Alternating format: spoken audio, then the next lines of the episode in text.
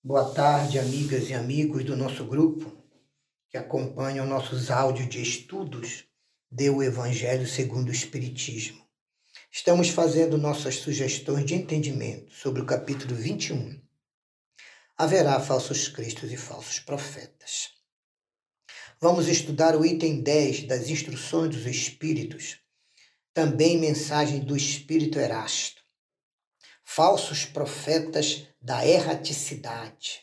Erraticidade é o período de tempo em que um espírito está no mundo espiritual entre uma reencarnação que já acabou e a próxima que ainda não aconteceu. Chama-se esse período de erraticidade. Não é um local, nem é uma região, é um tempo de existência. Então começa assim o nosso querido Erasto. Os falsos profetas não se encontram unicamente entre os encarnados. Há também, em maior número, entre os espíritos orgulhosos, que, aparentando amor e caridade, semeiam a desunião e retardam a obra de emancipação da humanidade, lançando os seus sistemas absurdos depois de terem feito que seus médios os aceitem. E, para mais ainda fascinarem aqueles a quem iludem, para darem mais peso às suas teorias, eles se utilizam sem nenhum escrúpulo de nomes honrados e venerandos que só com muito respeito os homens pronunciam. São esses falsos profetas da erraticidade que espalham o fermento da rivalidade entre os grupos nas casas espíritas, que os impele a se isolarem uns dos outros, os médiums, e a se olharem com prevenção. Isso por si só bastaria para os desmascarar, pois procedendo assim, são os primeiros a dar o mais formal desmentindo as suas pretensões.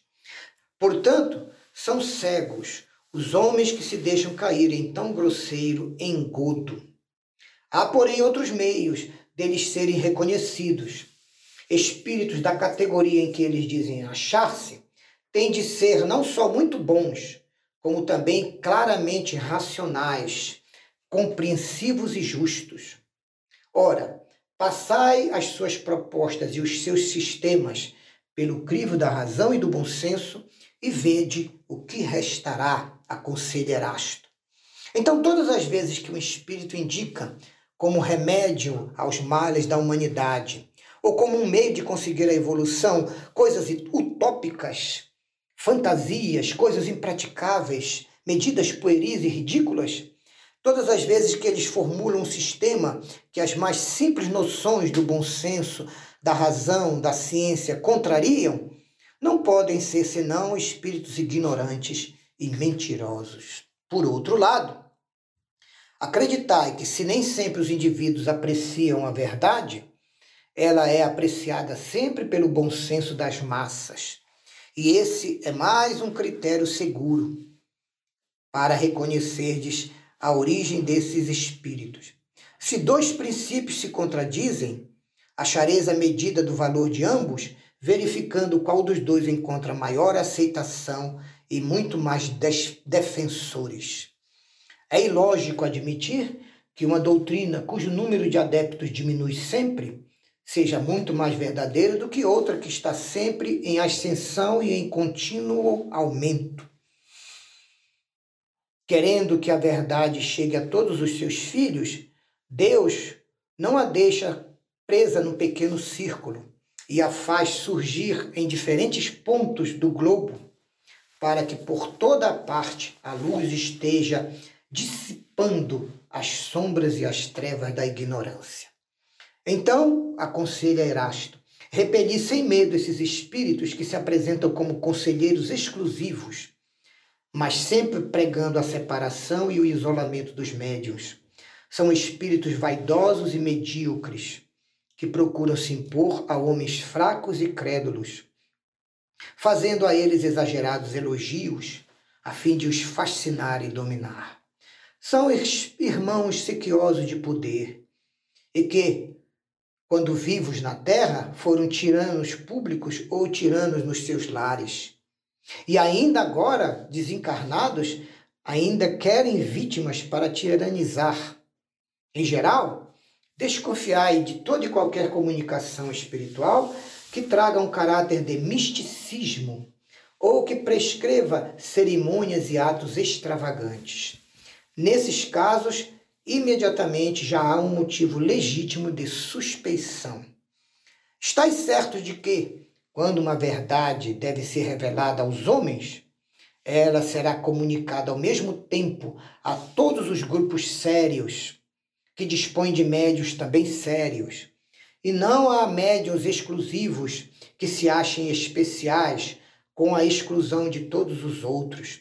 Aqueles espíritos que só eles se manifestam através daquele médium.